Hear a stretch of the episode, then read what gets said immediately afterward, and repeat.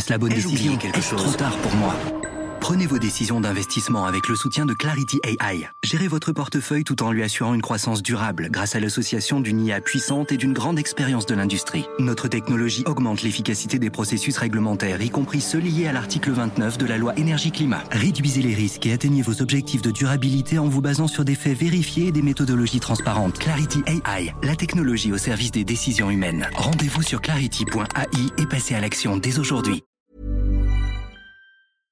Éducation, santé, environnement. Ça fait dix ans qu'UBS, le sponsor de cet épisode de la story, s'engage dans les investissements responsables.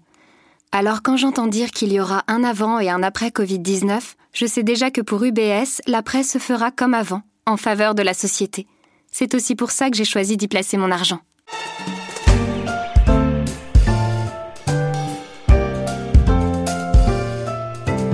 Il y a un peu plus de trois mois, 157 personnes ont trouvé la mort dans le crash du vol 302 d'Ethiopian Airlines. Un drame pour les familles et un accident hors norme qui va faire vaciller l'une des entreprises les plus puissantes du monde, Boeing. Aujourd'hui, c'est une émission un peu spéciale. Il y a trois mois aux échos, nous étions en train de travailler sur le pilote de la story, une phase de test avec Minjolio. Très vite, le sujet s'impose. Le drame du vol 302 apparaît comme un événement qui bouscule le monde de l'aéronautique civile, et c'est ce que j'ai voulu raconter. Je suis Pierrick Fay, vous écoutez La Story, le podcast d'actualité des échos, et je vous invite à découvrir le pilote que nous avons fait écouter à la rédaction. Nous sommes le 20 mars 2019 dans la rédaction des échos.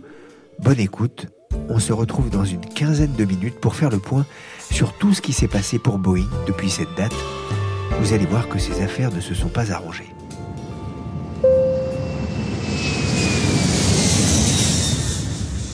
Tout commence devant l'écran de mon ordinateur. Comme chaque jour, je regarde les dépêches, AFP, Reuters, Bloomberg. Et au fur et à mesure que je remonte le fil, je suis submergé par les annonces concernant le Boeing 737 MAX. Le lundi 11, à minuit 18 heure française, la Chine demande à ses compagnies aériennes de suspendre les vols de cet appareil. À 2h39 du matin, elle décide même de les clouer au sol. Trois heures plus tard, c'est au tour d'Ethiopian Airlines de faire de même. Suivront la Corée du Sud, l'Indonésie, la Grande-Bretagne et bien d'autres. À 15 heures, l'affaire prend une autre dimension lorsque Donald Trump se fend d'un tweet où il se demande si les avions ne sont pas devenus trop complexes pour être pilotés. Quand Wall Street ouvre ses portes, Boeing plonge de 12%.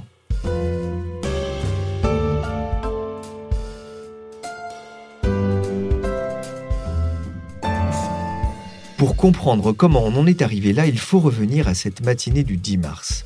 Un Boeing 737 MAX d'Ethiopian Airlines décolle d'Addis Abeba. Il y a 149 passagers à bord, 8 membres d'équipage. Sa destination, Nairobi, au Kenya, à 1500 km de distance. Le vol doit durer 2h10, mais rien ne se passe comme prévu. Le commandant de bord a contacté la tour de contrôle euh, par radio en lui disant qu'il avait des difficultés et qu'il souhaitait faire demi-tour. C'est très rare. Bertrand Villemer est pilote d'essai, ingénieur et expert de justice aéronautique et spatiale. La tour de contrôle, bien sûr, l'a autorisé à faire demi-tour. Et à l'issue de ce demi-tour, il y a eu une perte d'écho radar, une perte de communication, euh, et l'appareil n'a plus jamais répondu. Dès le décollage, les contrôleurs aériens se rendent compte qu'il y a un problème. L'avion va trop vite et ne semble pas suivre une trajectoire classique.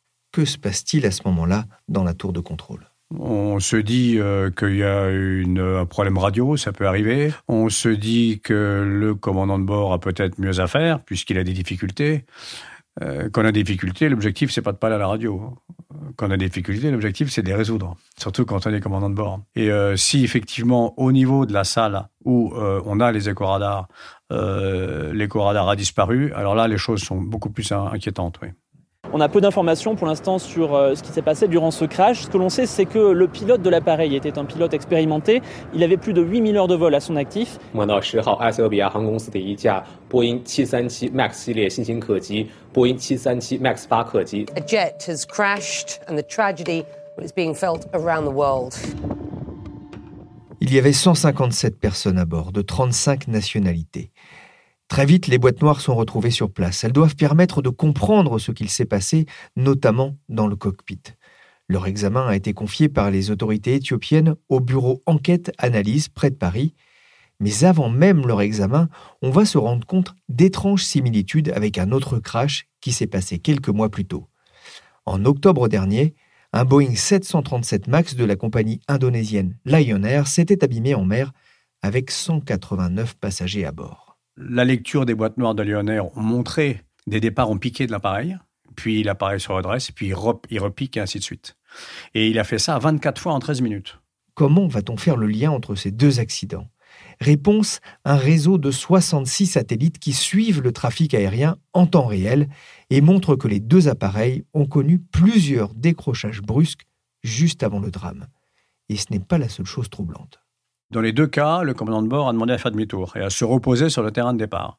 Dans les deux cas, l'appareil euh, a pris contact avec le sol avec un très fort angle de piqué. Seulement quelques heures après la tragédie, des centaines de B737 MAX se retrouvent cloués au sol, après une réaction en chaîne incroyable qui déborde Boeing et la FAA, l'autorité aérienne américaine. L'avion est persona non grata, une procédure exceptionnelle pour cause de situation exceptionnelle. Normalement, l'organe de tutelle, il cloue l'avion au sol. Il, fait des analyses techniques, il a des rapports, il a, des, il a des, éléments qui lui remontent des compagnies, des fiches d'incident, si vous préférez, qui portent un autre nom, mais c'est ce que ça veut dire. Et au vu de ces fiches d'incident, l'autorité de tutelle arrête les appareils. Et là, c'est pas du tout comme ça que ça s'est passé. C'est la base, c'est-à-dire euh, les compagnies, euh, les syndicats de pilotes euh, et les passagers, même aux États-Unis, les pays, petit à petit, ils se sont tous mis à réagir en disant nous, cet appareil, on peut le voir voler. Les hubs, Singapour a dit, je, Singapour qui n'a pas de 737 MAX, Singapour a dit, je ne veux pas avoir cet appareil dans mon espace aérien. L'AFI a été euh, forcée de prendre cette décision.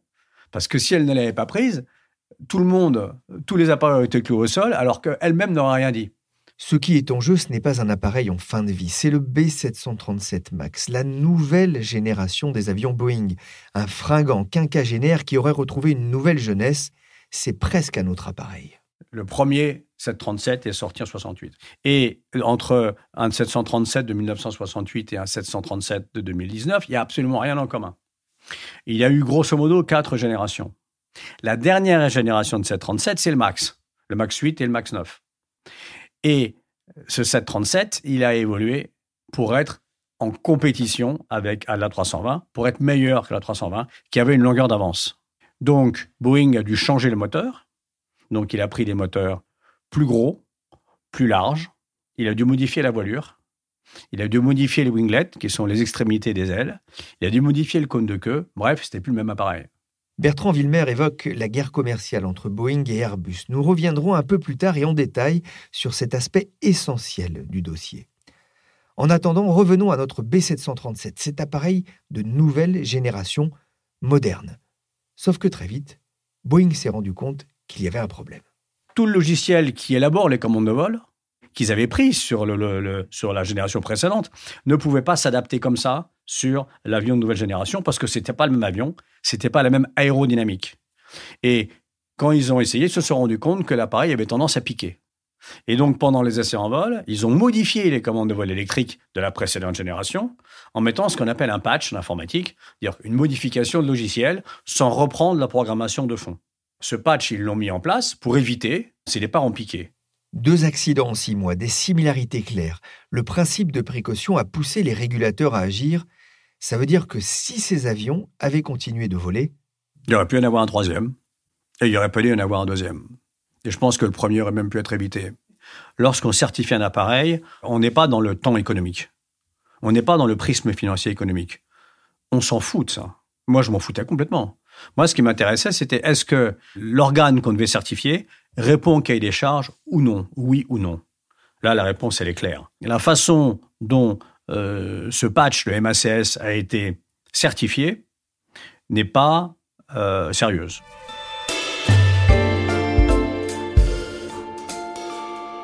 Que s'est-il passé exactement dans la cabine de pilotage du vol d'Ethiopian Airlines? Ils ont demandé très vite à faire demi-tour, mais ils n'ont pu éviter la catastrophe. Ce problème de décrochage à répétition de l'avion, pourtant, ils ne sont pas les premiers à l'avoir connu. Dès la fin de l'année dernière, des pilotes américains ont indiqué sur une base de données anonyme de la NASA qu'ils avaient rencontré des incidents aux commandes de ce Boeing 737 MAX. Ces rapports montrent déjà une propension de l'appareil à piquer du nez. Comment ces alertes ont-elles été accueillies chez Boeing? Écoutez.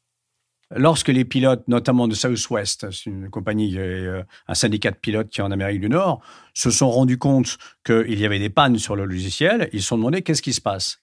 Et le constructeur leur a avoué qu'il avait modifié le programme de vol en rajoutant une couche supplémentaire pour éviter que l'appareil ne pique.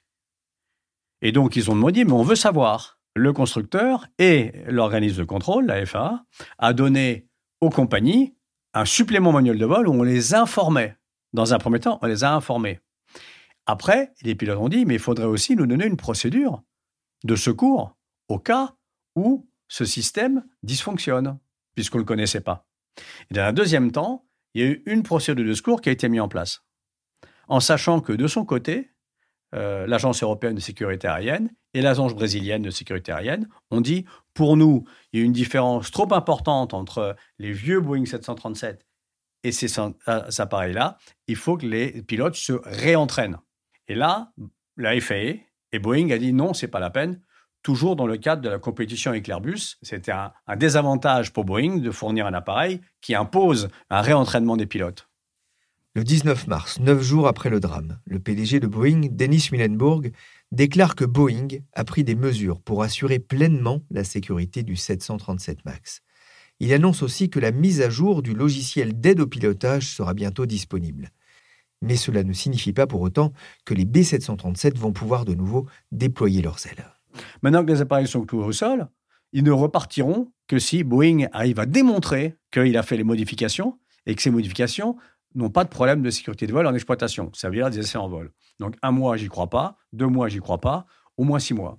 Les accidents tragiques des vols 302 d'Ethiopian Airlines et 610 de Lion Air ont donc eu un retentissement international. J'ai demandé à Bertrand Wilmer en quoi cela en faisait un événement hors norme dans l'histoire récente de l'aviation civile? Il y a eu des accidents euh, beaucoup plus euh, graves que celui-là en termes, hélas, de nombre de morts. Euh, celui-là a trois éléments inédits. c'est le contexte économique qui est absolument acharné.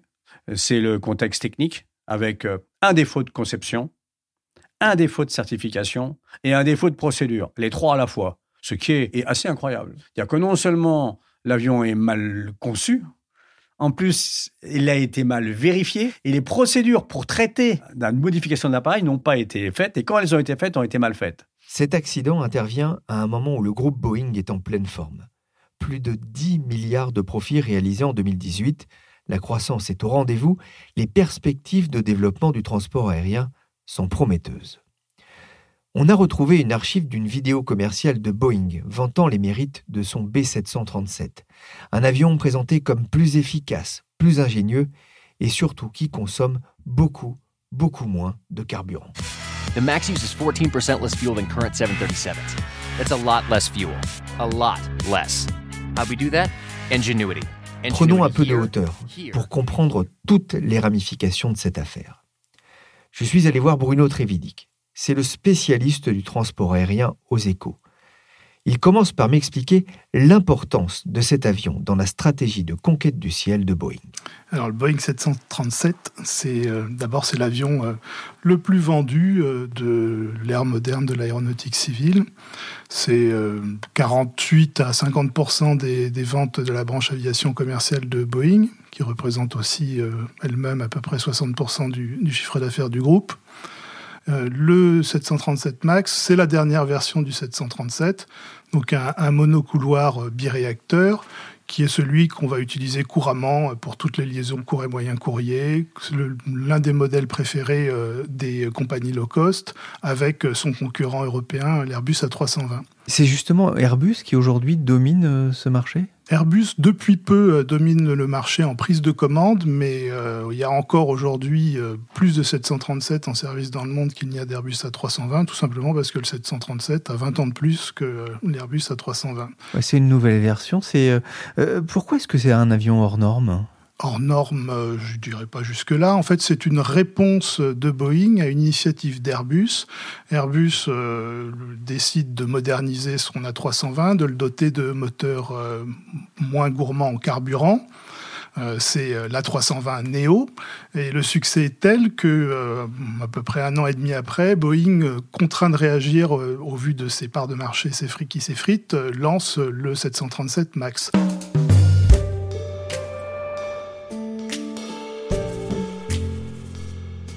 Parce que c'est un contexte particulier.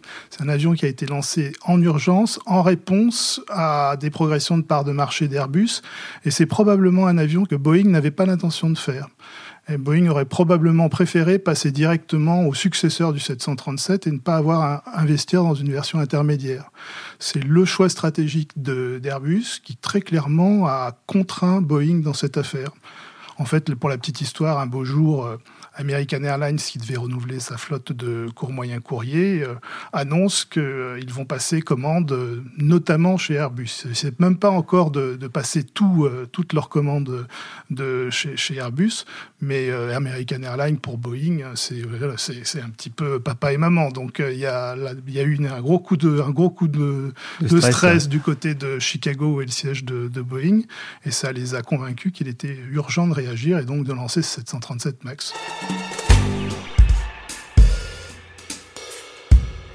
Nous sommes le 18 juin, un peu plus de trois mois après l'accident du 737 MAX d'Ethiopian Airlines. Il s'est passé énormément de choses depuis le crash. Je suis retourné voir Bruno Trevidic, notre spécialiste de l'aéronautique. Et s'il y a une chose qui n'a pas changé, c'est le fait que les Boeing 737 MAX sont toujours cloués au sol. C'est euh, une catastrophe, euh, c'est une double catastrophe qui a quand même fait 346 morts, donc c'est colossal.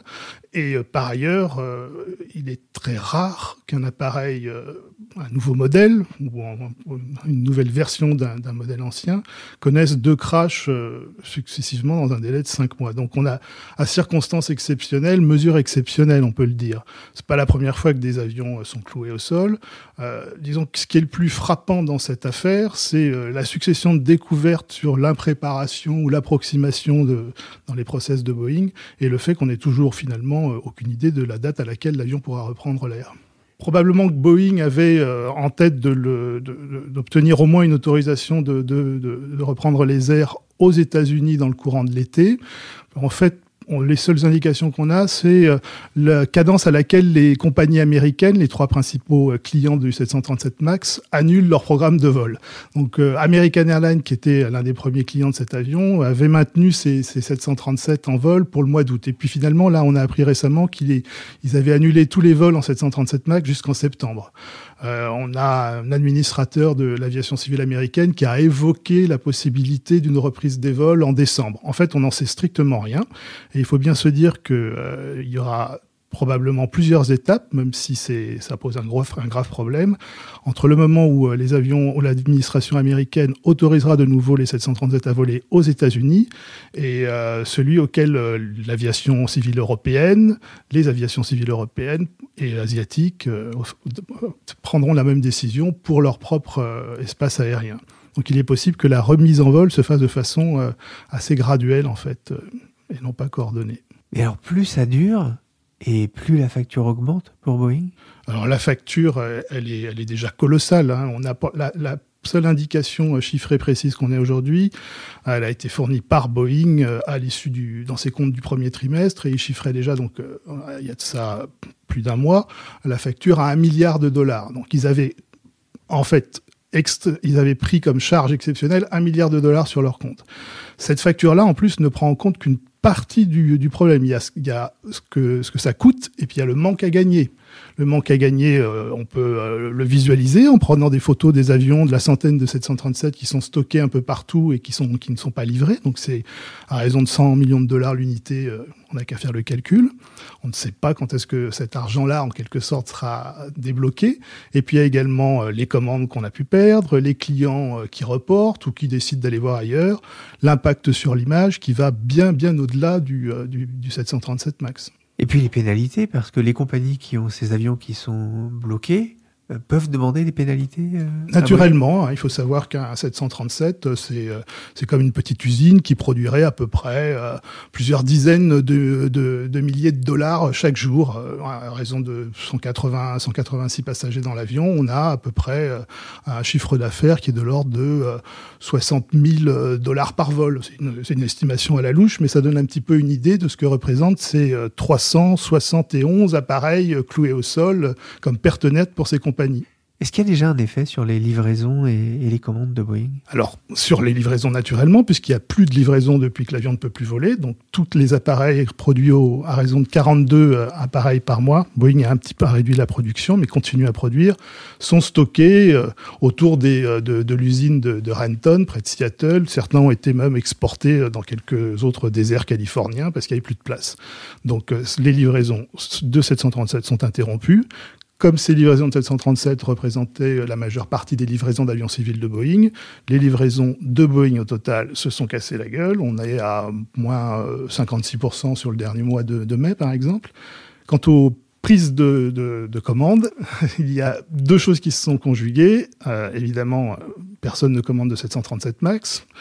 Euh, mais il y a également un, ralentissement des commandes de d'autres modèles, notamment d'avions long courrier, alors qu'on observe à la fois chez Boeing et chez Airbus. Donc euh, on ne peut pas en tirer des conclusions sur le fait que ce soit, il y a pas ça serait pas un impact direct, mais disons que les deux s'additionnent, ce qui fait que pour la première fois, euh, tant Airbus que Boeing vont arriver au salon du Bourget avec un solde de commandes négatif depuis le le, début de l'année.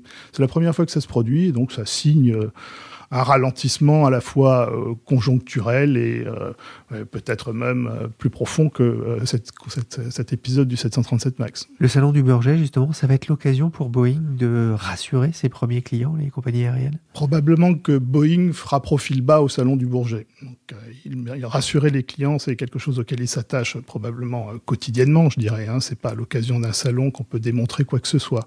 donc, ils seront dans cette, dans cette ligne de, de conduite qui consiste à faire profil bas, à reconnaître euh, petit à petit du bout des lèvres les erreurs qui ont pu être commises, et puis à, donner euh, euh, toutes les assurances possibles sur leur capacité à remettre rapidement l'avion en service. Mais ils n'ont pas la main. Donc de toute façon, et ils ne peuvent pas répondre à la question qui intéresse au premier chef leurs clients. Quand allez-vous nous livrer? Quand allons-nous pouvoir utiliser de nouveau nos avions? Quand les choses reviendront-elles à la normale? Vous vous dites sans doute comme moi que les malheurs de Boeing doivent être bons pour Airbus, son compétiteur européen. Lundi matin sur Radio Classique, Céline Cajoulis a demandé à Guillaume Faury, le PDG d'Airbus Group, si la crise chez Boeing avait un impact positif pour sa société. On est aujourd'hui sur ce segment de marché limité par la production. On a notre carnet de commandes pour les A320, la famille euh, qui est concurrente du 737, qui est plein jusqu'à 2023 complètement. On n'a pas d'appareil à livrer disponible avant fin 2023 et encore dans des petites quantités. Donc à court terme, euh, ça n'a pas d'impact. Et de toute façon, il y a une demande très forte pour nos appareils et euh, les événements en cours ne, ne changent pas cette situation. La demande est forte. Merci Bruno Trévidic des Échos, merci à Bertrand Wilber, expert aéronautique, qui a bien voulu participer à ce pilote de la story. L'émission a été réalisée par Nina Alberg, Nicolas Jean et Mathias Arignon avec l'aide de Jean-Philippe Louis et Michel Varnet. N'hésitez pas à vous abonner à la story sur les plateformes de podcast, notamment si vous ne voulez pas rater notre émission dans les prochains jours sur la naissance compliquée d'Airbus, c'était il y a 50 ans. Pour l'actualité en temps réel, c'est sur leséchos.fr.